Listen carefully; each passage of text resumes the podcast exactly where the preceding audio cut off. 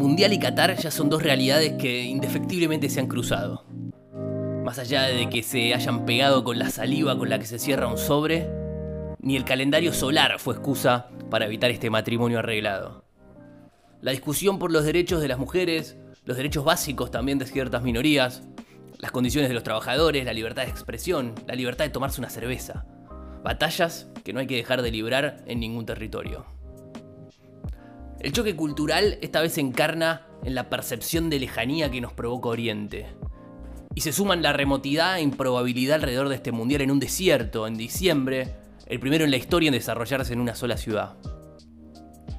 Los petrodólares pueden ganar un mundial, así como una Premier League o Champions, pero hay una esencia en la Copa del Mundo que resulta aún impenetrable este bien común de la humanidad donde incluso más naciones que las que reconoce la ONU son tenidas en cuenta y pueden poner en juego su aspiración, por más utópica que parezca. En un mundo cada vez más chato y globalizado, el Mundial todavía conserva restos de lo autóctono. Las Islas Salomón, Djibouti o San Kitts and Nevis pueden medir sus posibilidades dentro de una cancha, mano a mano, para buscar su plaza. El Mundial todavía es ese lugar donde los uruguayos harán alguna proeza los brasileños danzarán sobre la pelota. Un delantero de ganas festejará un gol con una doble mortal. Alguna selección balcánica o eslava desplegará un gran juego colectivo. Japón será tan prolijo y minimalista como su cultura. Argentina hará un banderazo en algún lugar inhóspito y Alemania, bueno, será Alemania. Si querés el mundial, bancate el mundo. Esta vez se juega en su corazón. Y no solo se disputará el trofeo más hermoso, sino que el milenario choque cultural entre Oriente y Occidente estará más expuesto que nunca. Que así sea. Bienvenidos a Mundial, Clan Mundial Clandestino.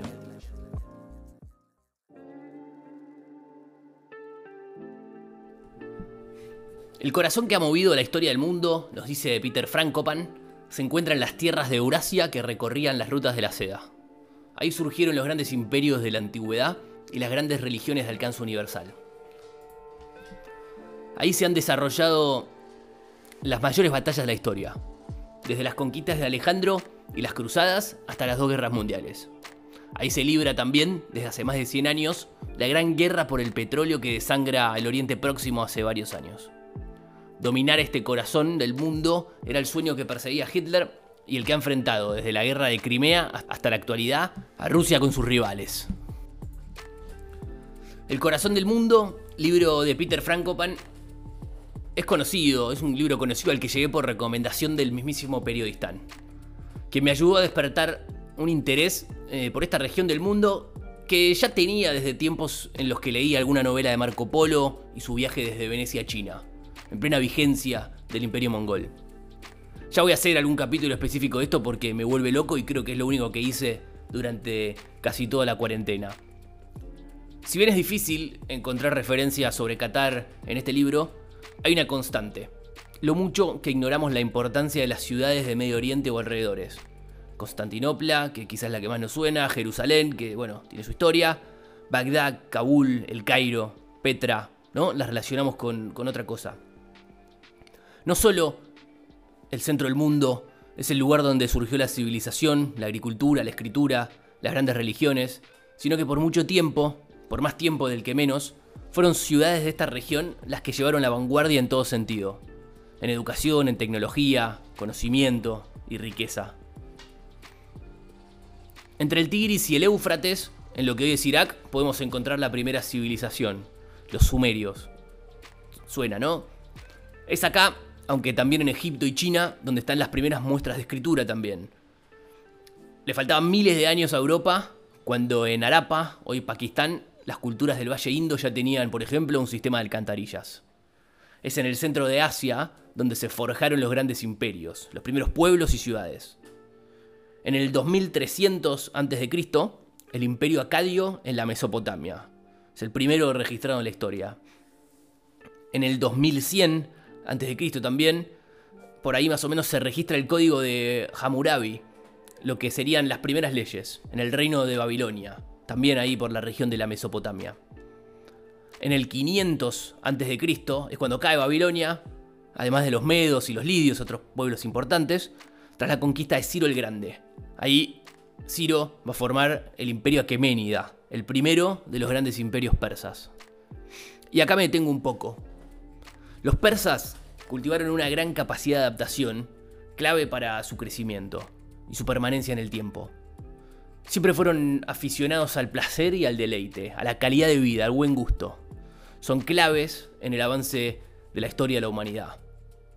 Supieron, por ejemplo, antes que nadie, ir adaptándose a culturas extranjeras y adaptándolas a sí mismas también.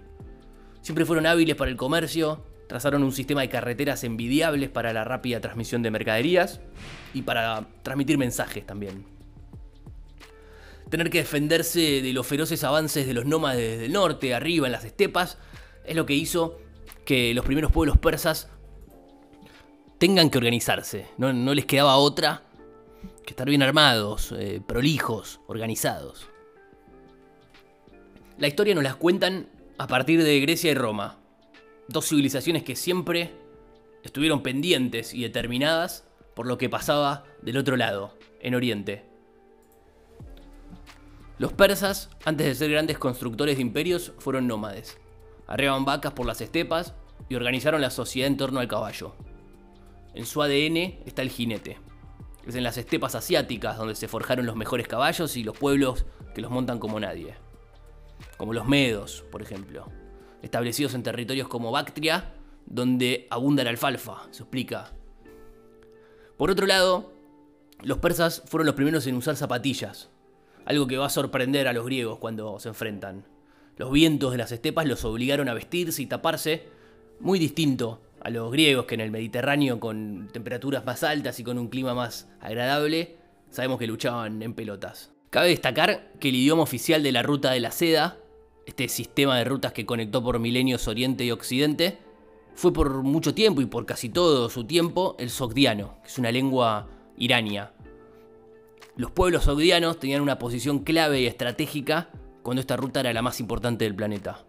Ahí por lo que hoy es Uzbekistán y Tayikistán. Supieron practicar muy bien la tolerancia religiosa y a distintas minorías, algo clave para el flujo de culturas y mercaderías. Nómadas, políglotas, cultos, los saudianos fueron capaces de transferir bienes e ideas a lo largo de espacios vastísimos. Fundaron colonias mercantiles a lo largo de la ruta de la seda, y es así como su idioma se convirtió en la lengua franca, desde Persia hasta Mongolia. Fueron los influencers de su época, propagando desde sus formas de vestir hasta religiones, el budismo por ejemplo, cuyos textos tradujeron y desplegaron por Asia Central y más allá. La globalización no es un invento moderno. Durante toda la historia se dieron intercambios y circulación. Y el centro de Asia ejerció por mucho tiempo como la intersección de la civilización. A través de Medio Oriente repercutía lo que pasaba en las estepas de Asia Central, en China o en Italia o en el norte de África o en Escandinavia. Medio Oriente es la huella de un mundo hiperconectado desde tiempos inmemoriales. Una red de rutas transitada por peregrinos, nómadas y comerciantes, productos e ideas que iban de acá para allá. El sistema nervioso central del mundo estaba ahí, una tierra olvidada, a pesar de su importancia.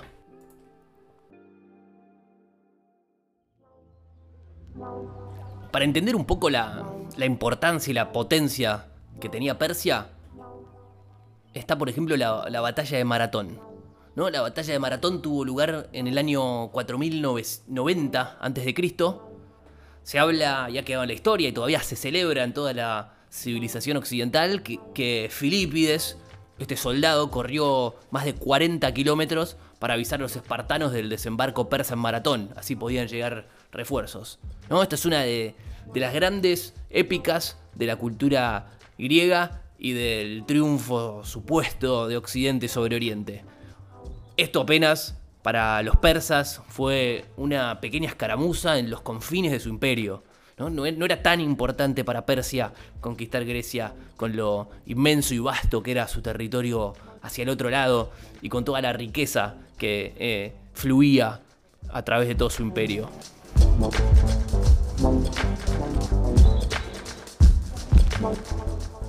Alejandro Magno, cuando heredó el ejército y la hegemonía de Macedonia, lograda por su padre Felipo II en el año 300 a.C., inmediatamente miró hacia Oriente, hacia los persas.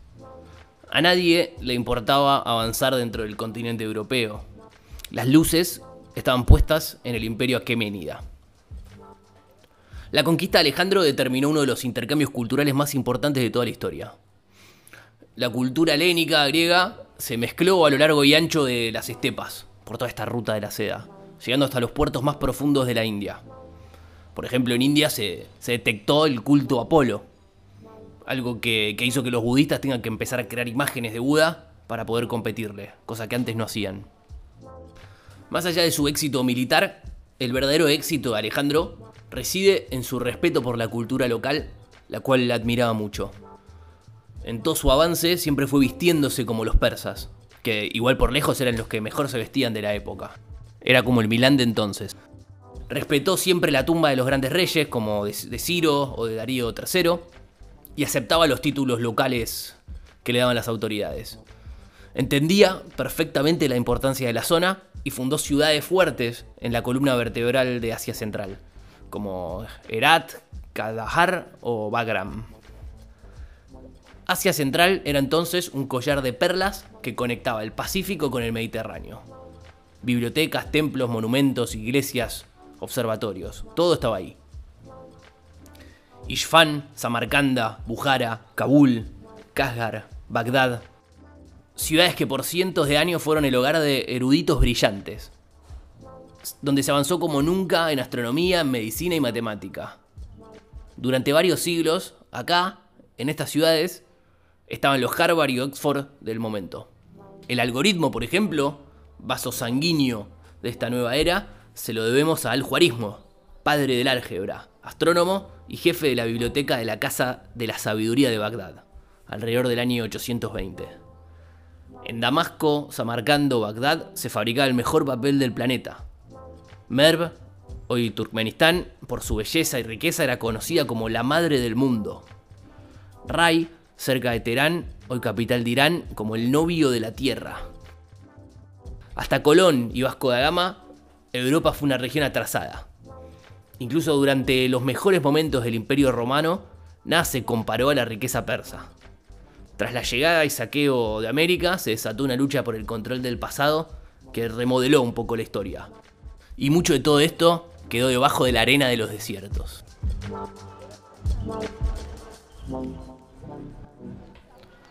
A todo esto, Qatar nunca fue un punto central en la ruta de la seda como si lo era Bagdad, como si lo fue Constantinopla, como si lo fue Kabul, como era Bujara o Samarcanda. Pero ahí estaba, viendo cómo la historia le pasaba por al lado. Los canáneos fueron sus primeros habitantes y la región estuvo, por ejemplo, bajo el gobierno de Acadia, el primer imperio que mencionamos allá por el año 2300 a.C. Luego, entre el año 1000 a.C. y el 1, fue parte de la Federación de Dilum, una serie de antiguos enclaves comerciales ahí en el Golfo Pérsico. Con la llegada del Islam, en el siglo 7 después de Cristo, pasó a ser parte de distintos califatos, como el Omeya o el Sansánida. Convengamos que el Islam no fue siempre la religión dominante en la zona. En el siglo VII aparece Mahoma y sus distintos seguidores. Toda esta historia de dominio persa, por ejemplo, no fue anterior a la llegada del Islam. Durante la Edad Media, Qatar sí ahí pasa a ser una importante escala comercial en la ruta que llevaba de Basora, lo que hoy es Irak, a Omán cuando se impone el imperio otomano, va a dominar un poco toda, toda esta parte, aunque, aunque a lo lejos. Entonces por eso también Qatar luego se va a transformar en un nido de piratas hasta casi prácticamente el siglo XIX. Tras la caída del imperio otomano, después de la Primera Guerra Mundial, Qatar pasa a ser un protectorado británico. Hasta lograr su independencia el 3 de septiembre de 1971.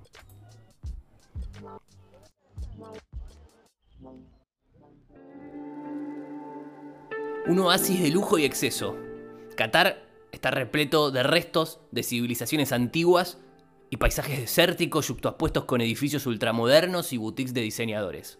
El petróleo y el gas debajo de sus tierras y mares lo pusieron en el centro de un mundo donde las rutas, y mucho menos los caballos, ya no trazan los caminos. Con su transformación planificada, juega un tira y afloja permanente entre el capitalismo y las tradiciones ancestrales busca ser un puente entre los poderes occidentales y los estados musulmanes. Al Jazeera, al PSG y ahora el Mundial. Ese puente, esa ruta de la seda que busca conectar culturas y mundos diversos. Hay una sensación homogeneizante en la posmodernidad hiperglobalizada y conectada. al menos yo la siento así. Las contradicciones nos generan ansiedad y entonces para calmarnos scrolleamos en Twitter opiniones que ya tenemos. Vale la pena cada tanto hacer un esfuerzo para mancharse con las contradicciones, embarrarse, e intentar abordar el mundo desde los márgenes de las formas de contar el mundo ya masticadas. Esquivar los lugares comunes que nos ahorran la paradoja. No tengo idea si esto es mejor o peor, pero lo que sí sé es que ahí estaré. Con este ejercicio constante de enfrentar la contradicción que implica una fiesta como lo es un mundial, en un lugar donde mujeres y minorías sexuales casi no tienen derechos, o donde se le retiene el pasaporte a los trabajadores extranjeros. Las imágenes y las noticias que nos llegan de Medio Oriente suelen ser superficiales y simplificadas, guiadas por intereses y preconceptos, hasta conformar una serie de lugares comunes, un conjunto de mitos arraigados, de los cuales resulta difícil escapar. Así se presenta en su contratapa el libro Medio Oriente, lugar común, de Ezequiel Coppel, periodista que se esfuerza por explicar una región que conoce como pocos, al menos en Argentina. Así como este libro, el Mundial funciona en la misma línea. Una herramienta para poner a prueba las interpretaciones e intentar sumergirse en otras realidades, en las problemáticas y tensiones. Y esto no es relativismo cultural, no es todo lo mismo. Hay, nos guste o no, culturas mejores, culturas peores, prácticas inaceptables. Para nada la búsqueda es romantizar que las mujeres tengan que taparse o que no se pueda armar una joda con alcohol. No veo nada bueno en eso.